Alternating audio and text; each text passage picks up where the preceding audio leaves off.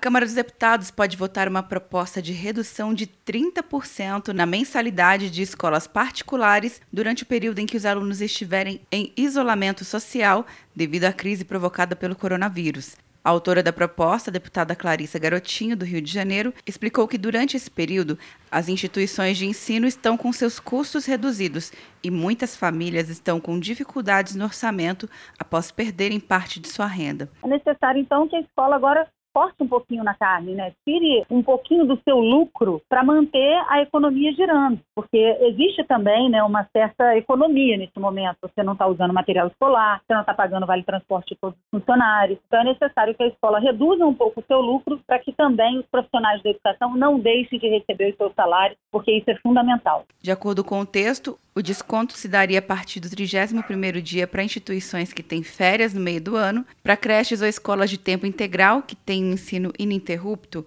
o desconto se daria imediatamente após a suspensão das aulas.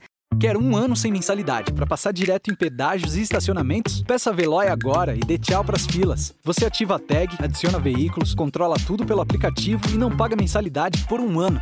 É por tempo limitado. Não perca. Veloy. Piscou, passou. De Brasília, Luciana Castro.